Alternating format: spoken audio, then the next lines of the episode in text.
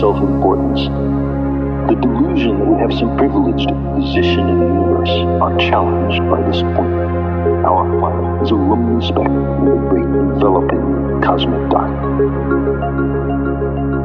In our obscurity, in all this vastness, there is no hint that help will come from elsewhere to save us from ourselves. The Earth is the only world known so far to harbor life. There is nowhere else, at least in the near future, to which our species could migrate.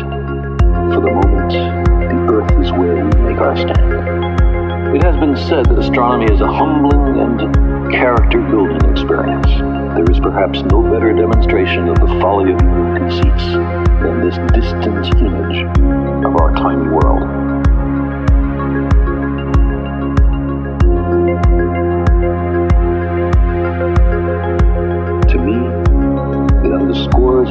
Responsibility to deal more kindly with one another and to preserve and cherish the pale blue dot, the only home we've ever known.